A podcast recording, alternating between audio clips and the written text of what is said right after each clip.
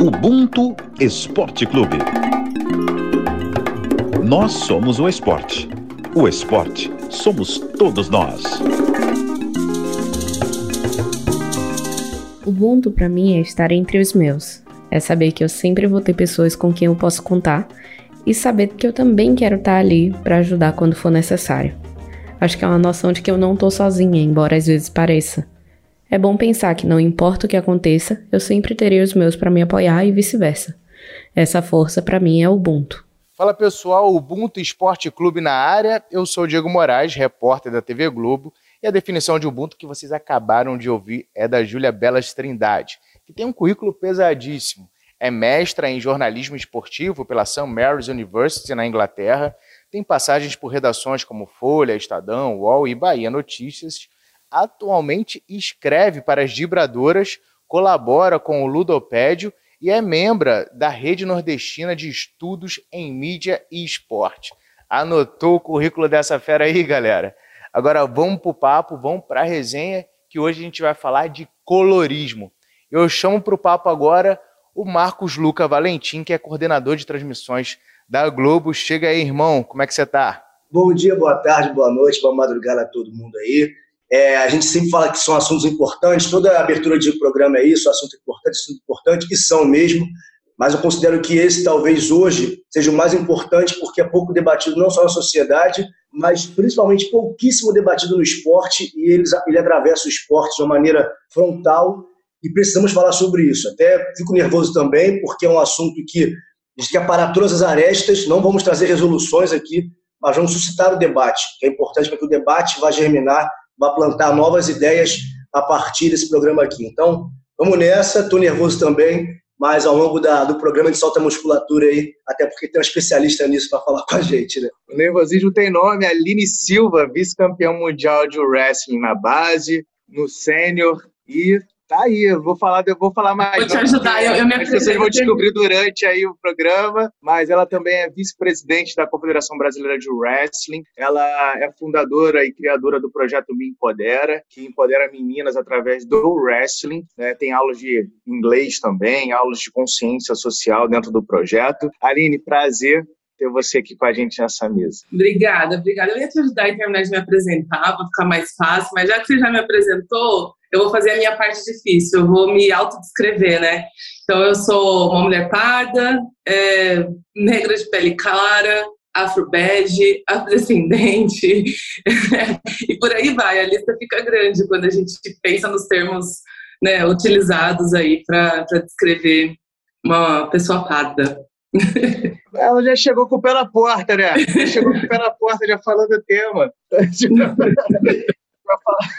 gente vai falar de colorismo, né, que é um assunto muito importante e precisa ser muito debatido, mas eu queria até acrescentar alguns adjetivos que em 1976, quando o IBGE permitiu que cada pessoa pudesse se identificar, né, surgiram mais alguns adjetivos em relação a pessoas pardas. Foram 136 nomenclaturas né, formas de pessoas se identificarem, se auto-identificarem. Uma delas era cor de burro, como foge, é, morena castanha, é, meio branca. E mulata era o que mais usavam para mim quando eu era nova. Mulata usavam muito na minha adolescência, na minha criação. Mulata foi extinguido, né?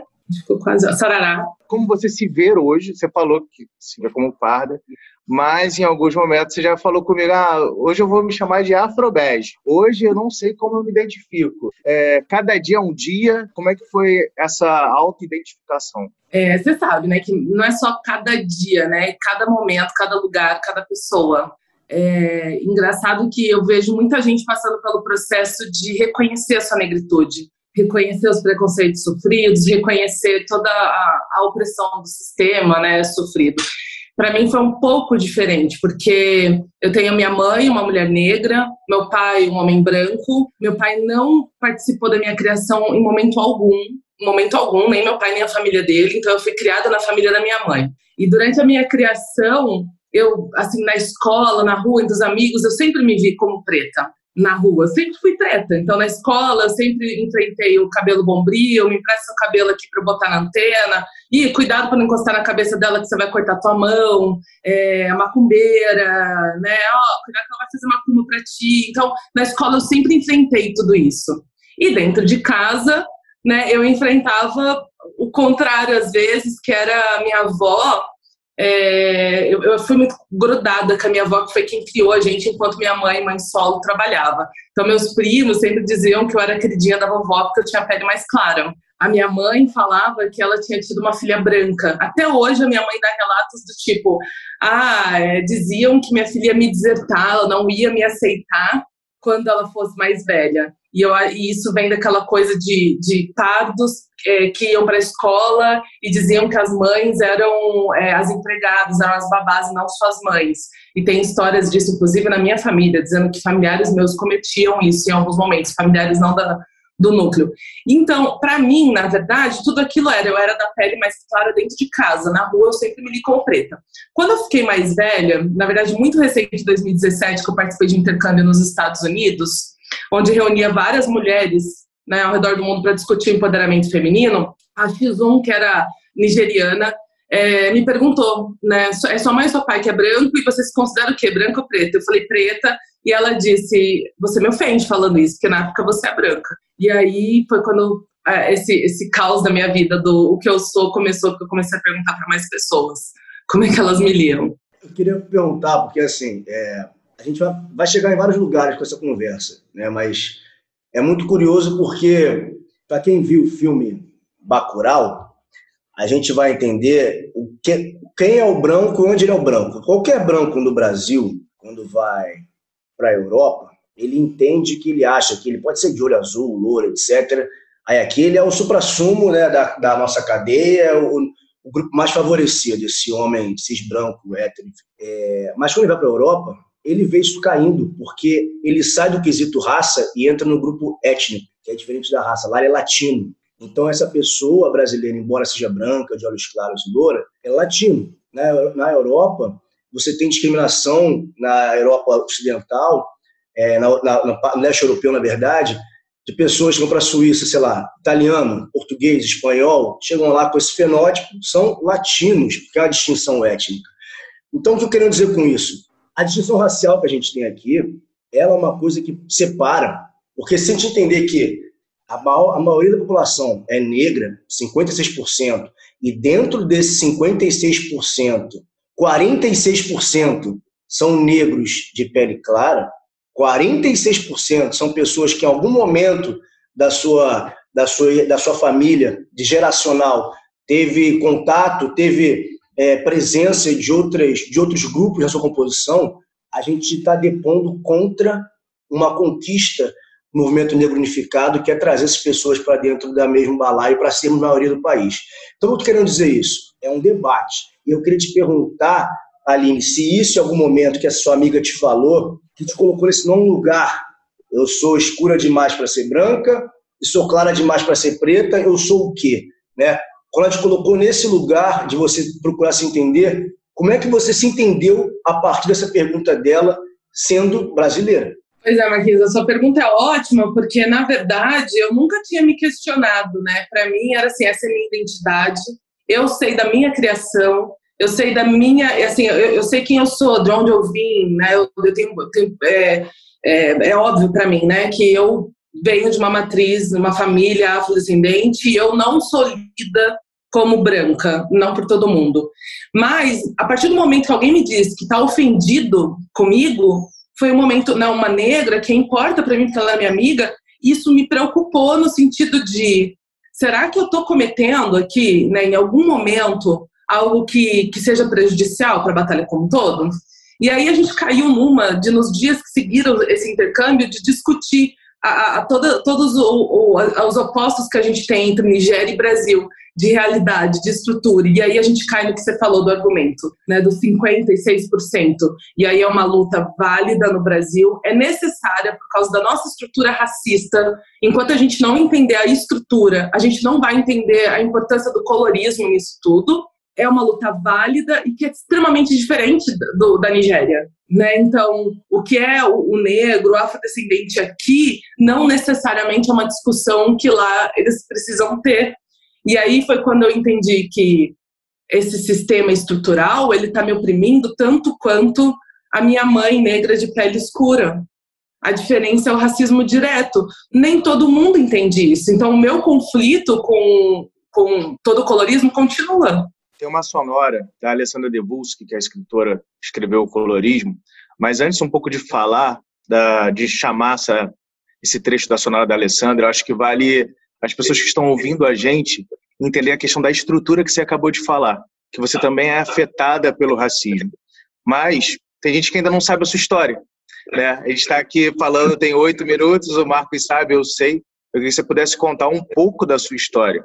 Né? Você já falou que é mãe solo, mãe negra, pai branco. É, como foi a tua, a, a, tua vida? Onde você nasceu? Como que você teve acesso à escola, à educação? Hoje você é uma pessoa formada em educação física, estética, sabe construir casas, fazer trabalho de obra, sabe fazer de tudo um pouco, é, faz crochê, você faz de tudo um pouco e ainda é parte da dirigência do, é, do wrestling, né? Você é vice-presidente da CBW. Então, assim, conta um pouco de como foi a sua história para você chegar hoje ser um exemplo dentro do esporte do Brasil e mundial dentro do wrestling. É, bom, eu, eu já dei o um spoiler ali, né? Que minha mãe foi uma mulher negra, mãe solo. É, meu pai, na verdade, assim, eu fui a primeira filha do meu pai. E ele, quando eu tinha menos, sei lá, um ano de idade, ele largou minha mãe para constituir uma outra família. Na verdade, ele já estava tendo um caso com essa outra mulher. E depois de eu nascer, ele só saiu de casa. Ele não só saiu de casa, mas ele nunca pagou pensão. Eu nunca ganhei presente de aniversário. Eu me lembro de um computador quebrado que ele deu em alguma época da minha vida, que eu nem lembro qual, que eu nunca liguei, eu nunca pude ligar esse computador, ele nunca funcionou. Então eu não tive essa presença. Eu me lembro de dias que eu ficava na frente do portão de casa esperando para ver se ele viria visitar, porque ele tinha prometido a visita, né? E aí depois ele ligava dizendo que não foi, porque não tinha dinheiro, que ele não queria ir de mãos abanando. Então desde aquele momento eu implorava muito por, por esse, né, por ter atenção né, paterna e eu não tive. Minha mãe, por outro lado, trabalhou demais para me criar. Ela trabalhava com telemarketing, então ela ficava o dia inteiro quase na rua trabalhando. Né? Ela trabalhava até de madrugada, numa certa época. A minha avó que me criou, ela teve depressão profunda. Então ela passava o dia no sofá, sentada, assistindo televisão. Se eu não desse comida, ela às vezes não comia. Se eu não levasse para o banho, às vezes ela não ia tomar banho. Minha avó fazia o que ela podia para cuidar da gente, mas na verdade eu fui criada ali naquele quintal de família, com três casas, onde era a casa, onde, né, um quarto cozinha que eu e minha mãe dormíamos, na frente a casa do meu tio com Gabriel, que é da mesma idade que eu, meu primo, e no fundo minha avó com a minha outra tia madrinha e a Luana, minha outra prima da mesma idade. Então a gente ficava o dia aprontando no quintal. É, a Luana é negra de pele retinta, o Gabriel é pardo também. É, e aí a gente aprontava muito. Só que os dois tinham mais controle da família. Eu cresci muito rápido. A minha menarca, que foi a primeira menstruação, foi aos 9 anos. Aos 11, eu já tinha a altura que eu tenho hoje quase e ficava muito tempo na rua, já que minha mãe não estava em casa para me controlar como os meus tios estavam para os meus primos e minha avó com depressão profunda também não dava conta, ela não fazia nada nem para ela. E aí na rua aprontando, né, aprendendo a fumar, fumava muito cigarro, fumava maconha, usava droga, bebia muito aos 11 anos tudo com amigos mais velhos, porque, porque eu tinha um corpo né, já formado, era alta, tinha muita gente que já me lia como quem sabe o que está fazendo. Mas eu não passava de uma criança, eu podia estar tá brincando de boneca aos 11. Eu estudava em escola pública, quase não ia para a escola, né? Faltava muita aula, mas sempre amei leitura. Eu sempre vi minha mãe carregando livros, então eu lia muito por gosto. E isso me ajudava nas notas na escola, a ponto da minha mãe não desconfiar que eu cabulava, e cabular é matar aula. Eu cabulava quase, assim, sei lá, metade do ano eu cabulava para ficar na rua. Eu acho que era algo assim. Minha mãe não fazia ideia que escola pública não precisava o trabalho nem de ligar e falar: olha, mãe, sua filha não está vindo à aula. Quando ela foi na reunião, né, que ela descobriu que eu não, não ia para a escola, simplesmente. E aí, é, bom, para quem já ouviu minha história, já ouviu que aos 11 eu tive um coma alcoólico uma dessas vezes de ficar na rua com os amigos mais velhos e bebendo. É, eu não sei em que momento isso aconteceu, até hoje eu não tenho certeza se colocaram algo na nossa bebida, porque eu já estava acostumada a beber muito, mas nesse dia deu errado e eu acordei já no hospital. Então, aí daí eu lembro de relatos da minha família, dizendo que minha mãe chegou do trabalho, não encontrou ali em casa, entraram em desespero, começaram a me procurar, me encontraram na rua, desmaiada no meio da rua, não era nem na calçada, a duas quadras de casa, correram comigo para hospital. Oi. Você tinha quantos anos nessa, nessa época desse coma? 11. 11 anos. 11 ainda. Foi aos 11. E aí você ouve todo mundo julgar, né? Falar que a Aline tem mais jeito, olha aí, já nova, tá viciada, né? Vai ficar drogada, e essa, essa coisa toda, né?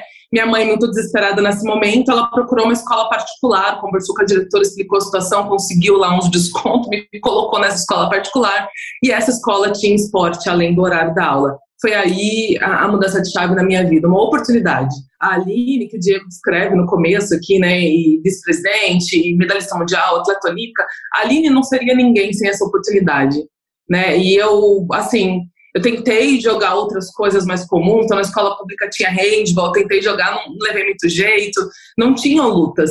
Daí a importância da gente oferecer essas oportunidades, né, das mais diversas possíveis, porque se eu só tivesse tido acesso aos quatro bolas, os esportes de bola, né, vôlei, handball, futebol, talvez eu não seria ninguém, talvez eu não estivesse aqui hoje para conversar com vocês.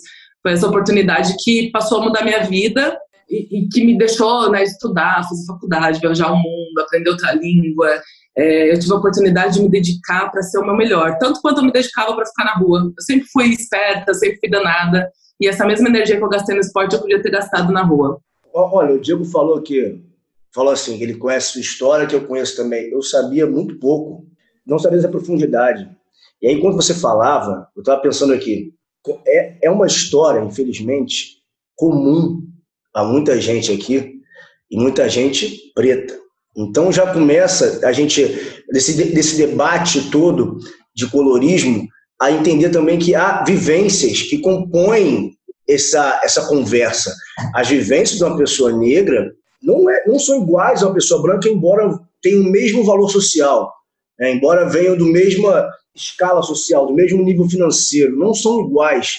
Vou usar aqui a sua vida como essa avenida para a gente conduzir essa, esse momento. Já falar de colorismo, que para quem ainda não está muito familiarizado, né, até para uma pílula didática que pode ser também pigmentocracia, que vai dizer que a pessoa que tem a pele mais escura tem mais tendência, é quem está mais vulnerável aos efeitos do racismo. Não quer dizer que a pele mais clara não está, quer dizer que a pele mais escura é quem tem maior tendência, maior probabilidade de sofrer consequências mais graves do racismo.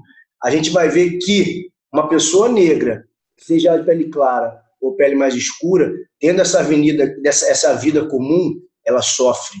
Sofre coisas que uma pessoa branca não sofreria podia passar pela mesma coisa, a mesma história de vida, ter uma mãe solo, ter passado pela rua bebendo aos 11 anos de idade, andando com gente mais velha, tudo isso você descreveu, essa, essa parte, esse um drama. Uma pessoa branca não ter os atravessamentos que a pessoa negra, de pele clara ou pele escura, tem. E, quando a gente e você falando, Marquinho, é, desculpa te interromper, mas você falando, me remete na, na mente assim é, a lembrança de uma das minhas melhores amigas de infância, uma amiga que mora na mesma rua, né, que eu fui criada ali da minha mãe, uma amiga branca com cabelo liso, né, é, assim, ela tinha o cabelo liso, comprido, lindo o cabelo dela, e tinha aquelas mechas loiras, ela fazia mecha.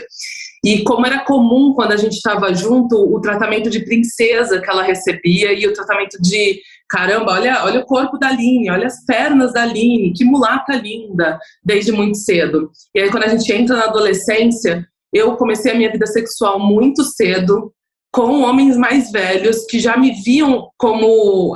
sabiam que eu era uma criança, mas usavam essa desculpa, né? Do ah, já é uma mulata desenvolvida, para se envolver comigo de uma forma que não faziam com ela, porque ela era menina, a princesa. Né? Então, eu, eu diria até mais pela é, mais do que essa coisa de ficar na rua e da vulnerabilidade, no sentido de o contato com drogas e tudo mais, mas da objetificação e da sexualização também. Eu nunca fui tratada como, como princesa. Né? É, é diferente o olhar que a gente tem para as nossas crianças e a gente não pensa na consequência que isso traz. Essa minha amiga perdeu a virgindade muito depois de mim e ela sempre foi muito mais cuidada, muito mais tratada como criança da idade dela, uma oportunidade que eu não tive. E isso é estrutura.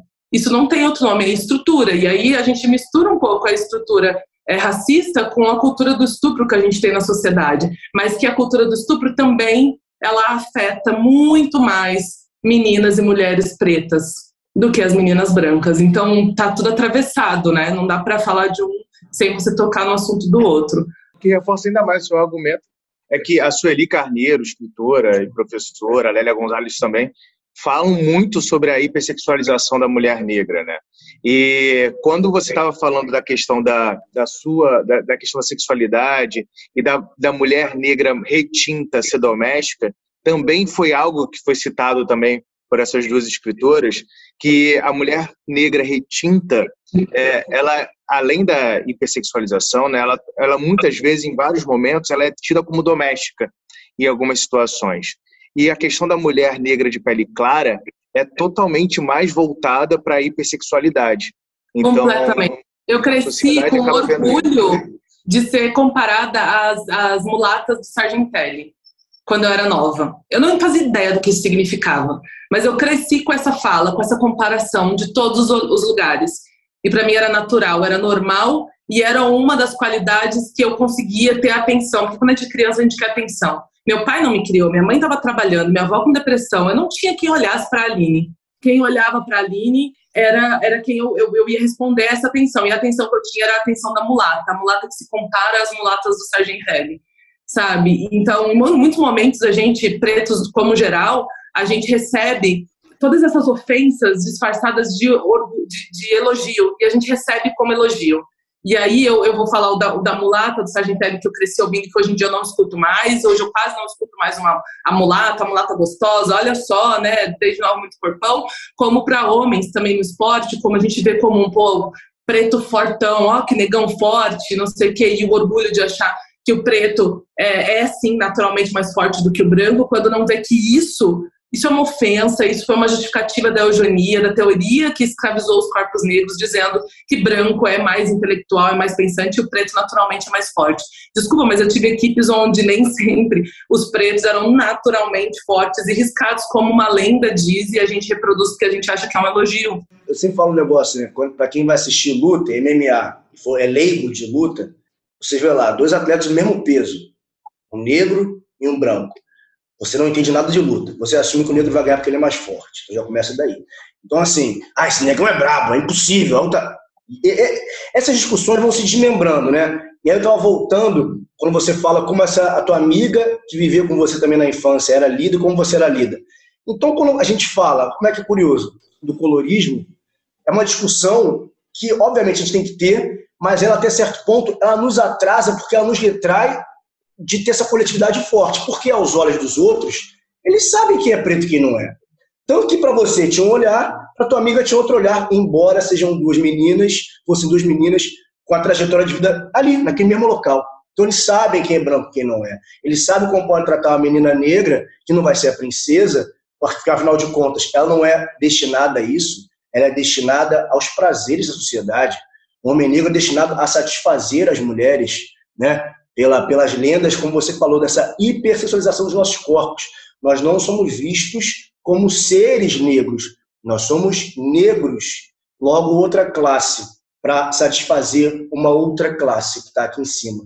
Então, essas discussões a gente precisa ter, sim, sim, a gente precisa ter, mas a gente tem que entender que a gente tem que discutir para que essa, isso não mais nos atrase porque eles sabem quem é quem. O tratamento não é igual e nunca vai ser igual. Então a gente pode discutir isso entre a gente. A gente pode discutir e deve discutir para construir entre a gente. A gente não pode ter essa disparidade de tratamento quando a gente sabe que eu eu tenho alguém mais claro que eu e eu tenho alguém mais escuro que eu, a gente está, para usar um termo ameno aqui, ferrado igual. Ferrado igual, é. macro. Vai ter alguém mais vulnerável, alguém menos vulnerável. Mas no macro, na lei ali do, do passar no calçadão de Ipanema, como diz o Thales, eles sabem quem é preto e quem não é. Então a gente tem que entender isso. E, e só dá para entender isso, eu acho, Marcos, a gente olhando para a história, sabe? A gente é, parando para pensar na história. Então, muita gente ainda questiona nos dias de hoje se essa questão do racismo estrutural que a gente fala não é uma questão social, já que a gente vê a maioria que é pobre sendo preta. E a resposta que eu dou hoje é: olha só, se a causa não tivesse sido a escravização dos corpos negros, a gente podia dizer que sim, hoje é uma questão social. Não é, porque ela teve um nome, teve uma causa, teve um planejamento que funcionou para isso. Esses dias, né, eu a gente escutando o podcast do Mano Brown, e aí foi muito importante para mim ouvir os relatos dele, porque ele lidou o tempo todo com essa questão de ser colocado à prova com a negritude dele. E aí ele traz é, uma fala que eu nunca antes tinha percebido ninguém falando, que é o negro já foi rei. O negro veio escravizado da, né, do continente africano, vieram muitos reis. Hoje a gente ainda tem reis né, pretos lá. O pardo nasceu escravo. Né? E quando a gente fez que os pardos foram é, é, o produto do estupro, porque não tinha relacionamento afetivo entre homens, é, né, é, oficialmente, entre pretos e brancos, o pardo já nasceu do estupro. Então, eu começo a questionar e trazer a, a reflexão para as pessoas do a gente está ignorando tudo isso, né, que está no cerne da, da formação da nossa sociedade como ela é hoje, quando a gente exclui os pretos de pele clara desse debate, não é só pelos números. Os números hoje mostram que a coisa mais inteligente a se fazer é ter união. Mas além de inteligente, ela é extremamente justificável e necessária se a gente quer falar de, de uma reparação histórica. Não dá para falar de reparação histórica sem incluir os pardos nisso. Né? E aí a gente começa a entrar na questão de, é, nesse mesmo podcast, num outro episódio, a gente viu um político falando que o que precisou, né, quando acabou, quando foi abolida a escravidão, era dar educação para os pretos. Porque os pretos precisavam aprender a conseguir bons trabalhos e manter bons trabalhos. Eles precisavam aprender a gerar renda. Eles não sabiam como gerar renda o que é uma, uma baboseira gigantesca sendo reproduzida nos dias de hoje por um cara que está nos representando, né? Porque quem é que tinha o conhecimento agrário naquela época? Como é que a gente conseguia dinheiro naquela época? Não era industrializado, não era tecnológico como é hoje. Era agrário. Quem sabia fazer dinheiro era quem sabia plantar, fazer comida. E quem fazia isso no dia a dia já era preto. Na abolição da escravatura, o que não nos foi dado não foi educação, foram terras terras não nos foram dadas, que era através da terra que eu teria como plantar batata, plantar café, plantar o que fosse para vender e fazer dinheiro. E foi nessa estrutura incluída pardos e pretos sem terras, sem condições de ter dinheiro após a abolição da escravatura, e logo a gente está na estrutura que a gente está hoje. Que tem gente que confunde com a questão social, mas não, foi uma escravidão que não nos permitiu ser donos de terra. E na abolição mal feita, que né, foi uma abolição, uma abolição no papel, não foi feita na prática, na estrutura, deu no que está hoje. A gente ainda vive. A gente ainda vive né, em, em condições análogas à, à escravidão, à escravatura. Então, se a gente não entender tudo isso, se a gente não parar para olhar a, a, formação do nosso Brasil, da onde veio tudo isso, por que, que a gente está na situação que a gente está hoje, a gente não vai entender a importância da discussão do colorismo. Então vamos ouvir o que, a Alessandra Debuski, que escreveu o livro Colorismo, falou sobre isso um pouco. Desde a época dos quilombos, quando a gente cria resistência, é, no quilombo tinha gente é, negra de pele escura, negra de pele clara, pessoas brancas, indígenas, que faz parte da história de resistência da gente agregar quem quer ser livre. Portanto, usar o colorismo para qualquer coisa que seja que não a luta pela emancipação do povo negro é desnaturar, é descaracterizar o colorismo. Eu vou além ali, ela fala de agregar, né? Que ela fala do branco, do, preto de pele clara. Eu acho que o branco a gente agrega nessa luta. O pardo, ele, ele tá na luta junto e por interesse próprio, porque a gente também está sendo oprimido pelo sistema, né? Então, acho que é agregar o branco. O restante está tudo junto ali no, no quilombo, porque a estrutura do Brasil nos colocou ali. É, eu tenho mais um questionamento, que eu já até troquei uma ideia com, com o Marquinhos sobre isso, e com você também, né? É, Para quem não sabe, ali, né, minha namorada, já há um tempo. Eu achei que não fosse falar nada, eu calado aqui, mas ainda bem que você falou, tá me coçando já. E quando a gente começou a namorar, ela falava sobre esses questionamentos e tal, mas só que vivendo isso, e principalmente agora com o afrouxamento assim do, dos isolamentos e, e as pessoas podendo conviver um pouquinho mais agora da, é, nesse período que ainda estamos numa pandemia, mas a gente consegue conviver um pouco mais em sociais, em encontros.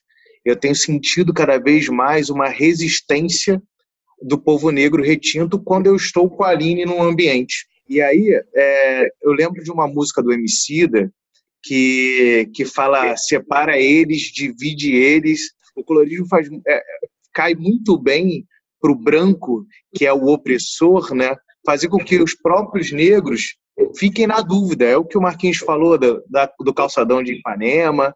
E aí a Aline é, teve uma, um encontro que a gente foi e ela voltou assim: olha, ela se sentiu mal. Ela, eu não me senti parte. Eu, eu não sei se eu quero voltar, se eu quero, se eu quero conviver nesses ambientes com você. E aí eu não sei também qual ambiente eu vou me sentir mais confortável, quais pretos vão me tratar dessa forma. Então, assim, o, a, o que você estava falando, Marquinhos, até o que a Aline já falou na questão da união, é muito importante a gente debater o colorismo, sabendo que é, existe essa paleta de cores dentro da, do, da negritude, sim, é, e, e, todos nós, apesar da, de, de, negros mais claros ou mais retintos, a gente passou sim para por esse período de, escrava, de, de escravidão e a gente, nós pretos, a gente precisa se entender, né? Se entender e fa fazer valer essa questão, né? Entender quem foi o oprimido, quem foi o opressor e que a gente está junto nessa luta. E quando você fala do, da quantidade de, de pessoas pardas e negras no Brasil, sem os pardos a gente não é a maioria. E aí, como é que a gente vai brigar para ter cada vez mais poder, sendo 8, 9% da população? É, a gente vai começar a dar murro em ponta de faca. Não dá para chegar num ambiente de negros retintos e falar assim, ah, aquela pessoa não pode entrar porque ela é afrobege, ela não sabe o que eu passo, sem querer ouvir essa pessoa, sem querer entender a história. E aí eu tenho aprendido cada vez mais o quanto que é difícil a Aline chegar num, em algum determinado momento e falar bem assim, ah, eu me sinto à vontade nesse lugar, eu sou assim e eu me reconheço assim. Né? Eu estou falando mais, estou é, falando como a, como a Aline, né? Mas eu estou sentindo isso para uma pessoa que está acompanhando ela. E eu não, não tinha passado por essa situação ainda. Você namorava uma negra de pele, pele retinta. Eu namorei pretos de pele retinta durante a minha vida, mas nenhum era militante. E como é diferente esse ambiente de militância. Inclusive, um dos meus namorados pretos, ele a mãe dele brincava muito, ele brincava muito, e falava assim: nossa, o que aconteceu que você tá namorando menina de cabelo duro? Você nunca gostou de gente de cabelo duro, porque ele sempre namorava menina de cabelo liso, né, comprido. Então, esse, esse meu namorado de pele retinta me tratava assim, ele finalmente estava namorando né, alguém afro, alguém com cabelo duro, como ele e a mãe dele falavam.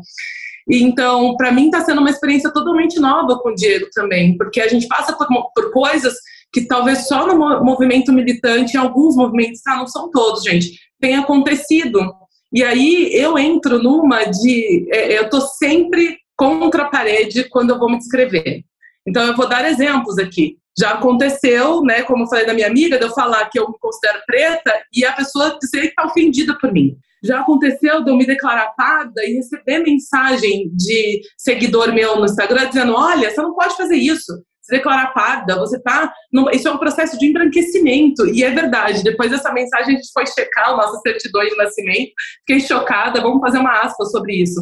Se eu me declaro preta de pele clara, eu recebo também, né? Um monte de manifestação. Se eu me declaro preta, eu recebo. Se eu me declaro parda, eu recebo. Então, tá sempre, eu sempre vou ter um dedo apontado para mim, é, me questionando, é, duvidando, brigando quando eu me declaro, independente de como eu me declaro.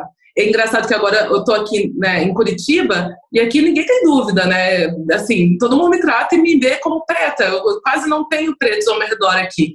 E foi uma observação até que o Diego fez. Ele, você reparou que a maior parte das pessoas com quem você foi conversar e que disseram que não te viam como preto eram pretos e que os brancos não têm dúvida? Eu falei, caramba, eu não tinha percebido isso. Como os brancos sempre me trataram como preta, né? Exemplo disso, uma vez eu fui passar um final de semana com a família do meu pai, nem lembro se meu pai estava, era com os tios, tias, tem umas primas bem brancas mesmo, assim, do, do olho claro e tudo mais. E aquele momento de passar, né, protetor solar, é, quando você vai para a fila junto com as primas e a tia fala: Não, você não precisa, se é pretinha, você não precisa do protetor. Então, minha vida é cheia dessas experiências e leituras, né?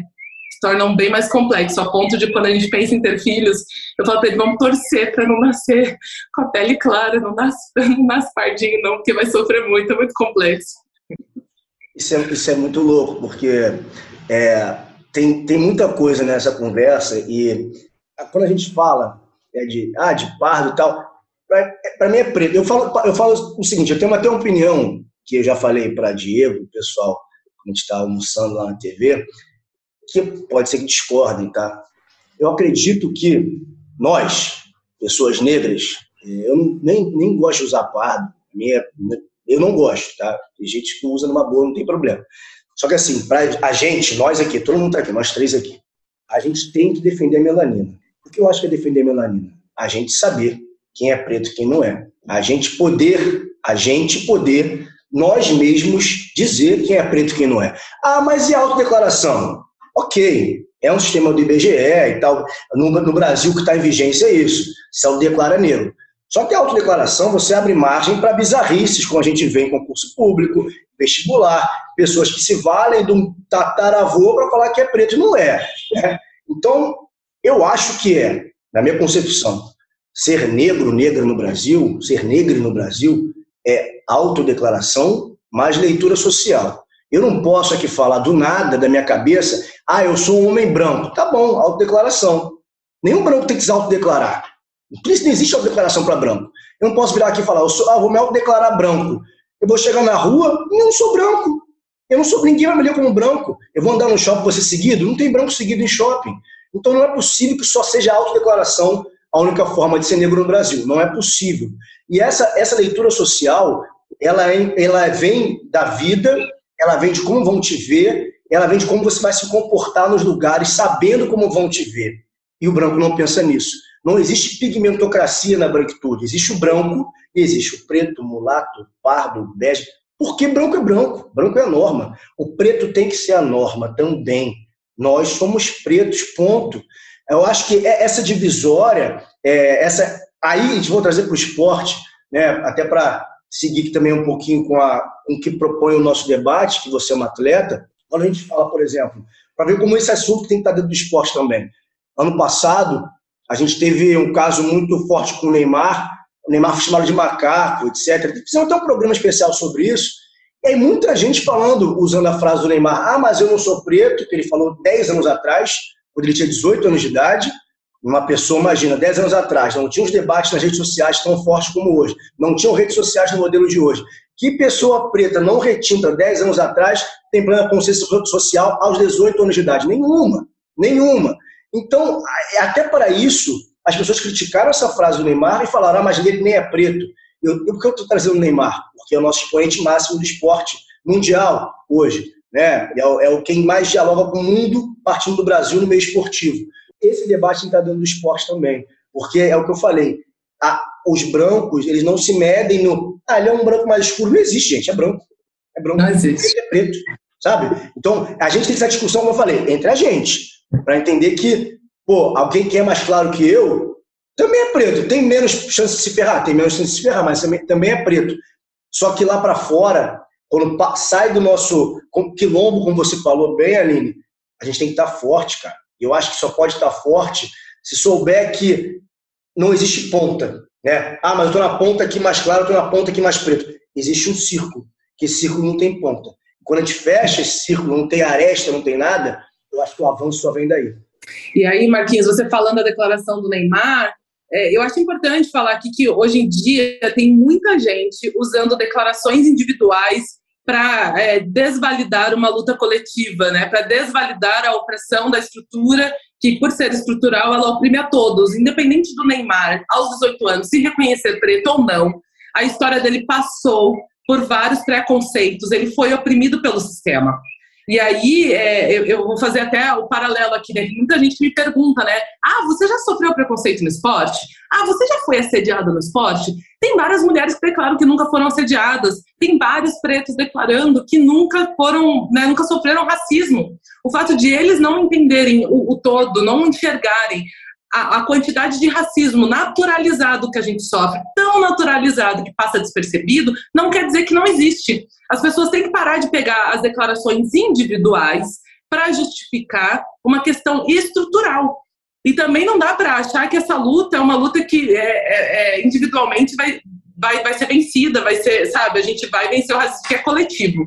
Não dá para fazer isso sem trazer o coletivo. E aí, mais uma vez, a gente justifica o círculo que você acabou de falar, a importância desse círculo.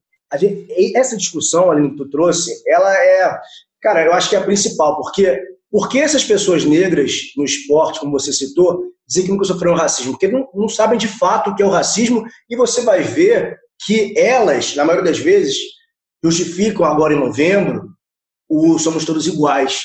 E aí a gente vai atacar essa pessoa. A gente vai atacar essa pessoa, não é assim tal. E qual o problema disso? Quando é, é a visão, quando o Gilberto Freire escreveu em 1933 Casa Grande Senzala, ele condenou a gente a, ao precipício, porque ele trouxe ali a discussão romantizada, para ser bem breve aqui, que a relação entre colônia e colonizador era legal. E com isso, ele traz à tona a ideia da democracia racial, em que o Brasil é essa miscigenação maravilhosa, em que todo mundo se dá bem, todo mundo é igual. Quando você parte para o esporte, nesse nível que, as pessoas são mais têm mais visibilidade, ela vai dar um discurso desse que vai comprometer todo um trabalho. É exatamente isso. Ela cresce, chega nesse meio que onde tem mais poder é um meio branco, que não está nem aí para, não quer que ela veja a verdade, não quer que ela tenha acesso à realidade, porque ela pode implodir esse sistema quando souber. Ela é um risco a isso tudo.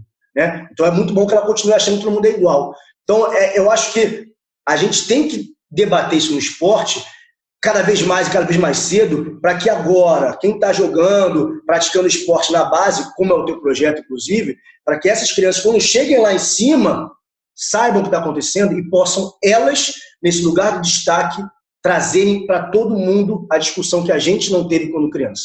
Eu ia falar exatamente sobre isso. É, como que você, Aline, tenta trabalhar com as suas crianças dentro do projeto que fica em Cubatão, São Paulo, o projeto Me Empodera, esse tipo de discurso, né? Como que você tenta conscientizá-las dessa forma de que existe sim um racismo, existe sim um machismo, existe o um assédio, como que você tenta é, embutir isso e conversar sobre isso com as crianças? Vou ter que entrar na meritocracia para falar disso, né? Essa mentirosa meritocracia que as pessoas acreditam que a gente vive. Acreditam que no esporte é mérito, né? Tem inclusive muito atleta que passa a sua carreira toda acreditando nesse mérito, né? Na, ah, mas eu mereci estar ali. E aí, gente, é óbvio que todo mundo que batalhou muito para chegar a algum lugar teve o seu merecimento. E a gente não pode tirar o crédito desse merecimento, do esforço, do trabalho duro de ninguém. O que eu acho que eles precisam entender é que nesse caminho de, de muito trabalho tiveram privilégios. E esses privilégios foram que te deram a oportunidade de se dedicar. É por isso que eu, quando eu falo da minha história, eu falo que eu sou, sou quem eu sou por causa da oportunidade no esporte que eu recebi que eu podia estar me dedicando tanto quanto eu me dediquei no esporte para ser uma boa terrível na rua. Então, com as crianças, eu acho que é importante deixar para eles óbvio é, esse conceito de meritocracia. Então, no dia a dia, na aula, no nosso projeto, a gente cuida muito com esse olhar do rendimento. Então, teve uma, uma aluna nossa que foi competir jogos escolares, voltou com medalhinha, e a gente percebia que na aula ela já começava a falar mais grosso com os outros alunos, e a gente dava nela, no meio da aula a gente parava. Você só é quem você é por causa do restante, né? Você só conseguiu a sua medalha porque tá todo mundo aqui treinando contigo, e isso não te define. Ao mesmo tempo, eu tenho que fazê-las acreditar que se esforçar é possível. Então, eu não posso vir com a mesma discussão que a gente tem aqui para as minhas crianças, mostrar para eles que o sistema é opressor, que o sistema vai fazer de tudo para eles não terem mobilidade social, o sistema vai fazer de tudo para deixá-los no lugar aonde eles acham que eles, que eles pertencem. E eu já tenho muita aluna é, que eu percebo, porque o projeto é principalmente com meninas, tem meninos também hoje, que eu percebo que elas, elas receberam oportunidades para sair dali daquela comunidade não foram, elas têm medo. Medo, porque quando elas estão nesses outros ambientes, elas são tratadas diferentes. Para elas está muito óbvio onde é que elas pertencem. É aquela comunidade, é como se não fosse para elas saírem dali nunca. Então, no projeto, eu tento lidar de uma forma deles entenderem a importância do coletivo, onde ninguém vai chegar a lugar nenhum sozinho e todos precisamos do esforço de todo mundo. O trabalho duro não dá para ser excluído. Então, no projeto, é, a gente tenta trazer para eles essa consciência, ao mesmo tempo, um pouco mais romantizada, no sentido de deixa eles acreditarem que eles vão se dedicar ao máximo que eles puderem, que eles podem chegar a algum lugar, porque a gente teve isso. Eu tive isso de não entender a estrutura racista como um todo, de não entender o quanto o sistema queria que eu continuasse na rua, bebendo, fumando.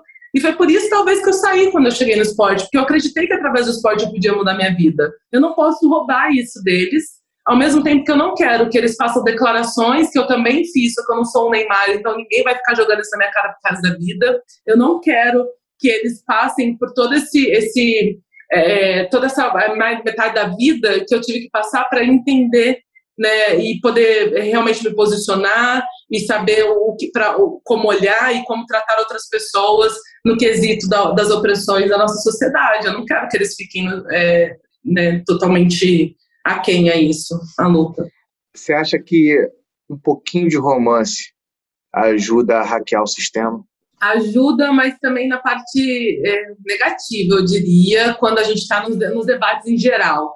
Então, é muito romantizado a mulher forte, a mãe solo, preta forte, o preto guerreiro. É muito romantizado isso e a gente aceita de bom grado porque parece bonito, é uma coisa que conforta mas eu acho que, que esse conceito ele, ele é opressor também e a gente tem que começar a olhar com cuidado para essa romantização.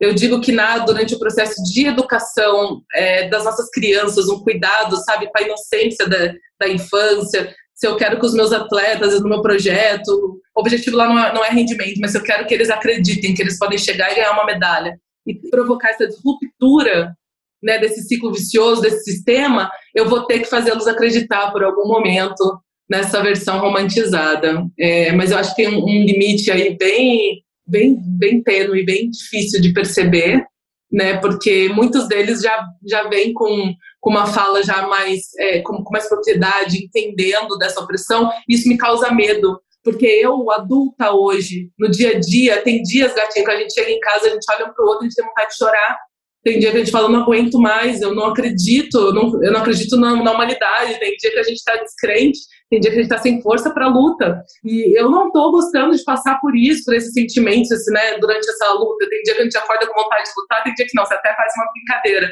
Você fala, tem dia que você acorda Martin Luther King, tem dia que você acorda é, Malcolm X.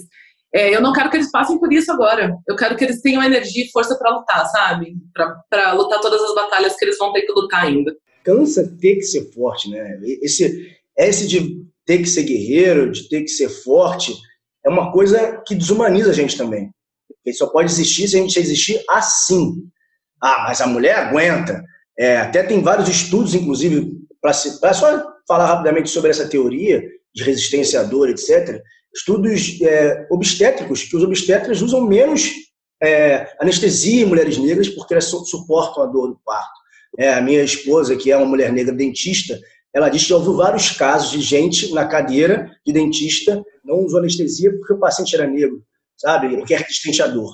Então, isso também compõe esse imaginário de que tem que ser assim, tem que fazer tal coisa. Eu consigo porque eu sou naturalmente forte. E quando a gente perde, não é nem a capacidade, é a possibilidade. A gente perde o direito de nos sentirmos, às vezes, pô, não quero lutar hoje, bicho. Quero chegar viver, tomar um pão na chapa com café e viver. A gente sente culpa. A gente sente culpa porque a gente tem que estar tá lutando. A gente tem que estar o tempo inteiro, sabe, com a faca nos dentes. A gente tem que. Só que tem que, tem que, tem que. A cabeça vai pagando um preço muito alto. Minha tia Cristina, que é uma mulher negra, ela fala assim: se a gente não se cuidar, eles matam a gente de véspera. Esse se cuidar é saber que só pode ser forte quando tu estiver bem tu não estiver bem, tu não consegue ser forte, nem para você, nem para o coletivo. E aí é assim que vai já perdendo, né? Porque a gente é imposto ser forte e sendo desumanizado o tempo inteiro. Você falando de se cuidar, eu fui pensando aqui, sabe, é, no, no, militar, né? No quanto a gente todo dia a gente tem que levantar preparado para mais uma, uma luta. E para mim, é, até no momento que eu me declaro, eu tenho que estar preparada. Tem dia que eu simplesmente não quero. Tem dia que eu não quero argumentar, não quero discutir com ninguém, que eu não estou bem, não estou com energia. Às vezes eu até pulo da minha autodescrição, o, né, minha definição, né, se eu sou parda, eu não falo, simplesmente eu não falo nada. Mas quando a gente pensa em militância, né, esses dias o Diego me levou no Clube das Pretas e foi engraçado conversando com ela, o quanto ela falava assim: eu levanto do jeito que eu quero e vou com meu cabelo do jeito que tá, porque se você perceber, branco tem direito de andar com o cabelo bagunçado e tá bonito, ele não vai ser lido como pobre, ele não vai ser julgado porque é desleixado. E é verdade, ou seja, a gente milita desde novinho, querendo ou não, porque a gente não tem o direito de andar por aí desleixado, a gente não tem o direito de andar por aí fedido, porque se tiver que CC vai dizer que é coisa de preto, preto pedido, né? Né? Eu tenho uma amiga minha que ela é doente por perfume, que a mãe dela falava isso pra ela: olha, filha, a gente que é pretinho, não pode estar fedido nunca. Então ela, ela toma banho de perfume até hoje com esse medo. Eu é, era meu cabelo e hoje eu acordo e eu saio do meu cabelo do jeito que ele tiver. Porque quando eu era criança, na escola, o que eu mais sofri foi com o cabelo. Então a gente está militando, a gente está se colocando nessa posição do, do, ter que prestar atenção o tempo todo, de ter que militar querendo ou não. Querendo ou não, a gente está. A gente não tem esse direito. É, a Lélia Gonzalez, como o Diego citou, a Lélia Gonzalez vai dizer que ela tem uma, ela traz um estudo dizendo que CC, inclusive, seria uma sigla. CC seria cheiro de crioulo. Só para deixar mais esse, esse ingrediente aí para nossa conversa. Começou uma obra aqui em casa, por isso que eu tô quieto aqui, louco para falar, mas tô ouvindo você. Fase. Mas eu queria que a Aline pudesse falar, já falou do projeto, mas agora, Aline, você como atleta, você vivenciou muitas coisas dentro do esporte, foi vendo pessoas, como você já falou, que se identificaram não, e não viram também ao mesmo tempo o racismo, o machismo, enfim, o assédio. Mas agora você também, além de atleta, você é uma vice-presidente de uma organização, de uma confederação, e agora você lida ainda mais com pessoas que estão no domínio da confederação, né? E, é, presidentes de federações de estados. Como que é esse papo entre pessoas poderosas, né, dentro do wrestling, e você com a cabeça que você tem hoje, com tudo que você quer implantar dentro do esporte, como que você lida com essa situação sendo mulher também, né? E ainda ter que ter essa voz dentro de um ambiente completamente machista, que é o esporte. O esporte é um reflexo da sociedade extremamente machista e ele é um recorte, é, eu acho que ele é um recorte muito genuíno do machismo e racismo na sociedade, né? Tanto que é, Diego tinha feito um levantamento no ano passado, ano retrasado, não, faz tempo, eu estava no Pan de Lima, dos presidentes de federação, e a gente viu lá, não tinha nenhum preto, nenhum preto, uma mulher. Então, assim, é, é um recorte bem escancarado dessa nossa sociedade hoje racista, racista e machista. Eu, quando era outra gestão, toda vez que eu, que eu falava algo, era aquela coisa assim, ah, lá vem ela de novo. Lá vem ela de novo com essa história de feminismo, de machismo, papapi, pororó. Há algum tempo eu já sou conhecida como a chata do rolê, eu já sou conhecida como quem, como quem vai estragar o happy hour, porque eu vou falar na hora que cometer, se virar para mim falar qualquer coisa normalizada, naturalizada, que pra galera tá tudo bem e eu sei que não tá, eu faço questão de falar. Tem dias que eu já não tô mais com tanta vontade, mas eu ainda continuo falando sempre que eu posso, porque se eu puder causar reflexão, provocação e alguém, tá tudo bem. Nessa nova gestão, eu já fui convidada, as pessoas já sabendo quem eu sou. As pessoas já sabem como eu sou, como me importa aquilo que eu acredito e tudo mais. Tem uma pequena nina diferença aí. Que agora, quando eu falo, eu sinto que eles me escutam. Nessa gestão que eu tô hoje, eles me quiseram ali, eles me querem ali. Apesar de não darem apoio, apesar de eu ainda falar e ainda às vezes falar, ai meu Deus, não, lá vem né? Porque eles não percebem. A maioria ali na gestão, a maioria, gente, eu tô dizendo, é, é homem branco hétero. Eu posso dizer que a gente tem, sei lá, mas uma mulher e um preto. Então é difícil quando é, você não tem iguais ao seu para defender uma, uma, uma, batalha. Então eu tenho que usar a força de 10 para defender algumas coisas ali. E eu. É, o bom é, eu cheguei ali numa posição que me permite brigar por isso.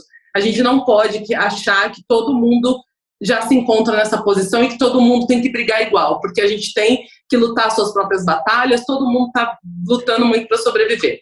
O que eu acho é que nessa posição que hoje eu ocupo, principalmente na confederação e no meu projeto, eu estou conseguindo desempenhar um papel é, que é o que eu gostaria de ver na maior parte das instituições.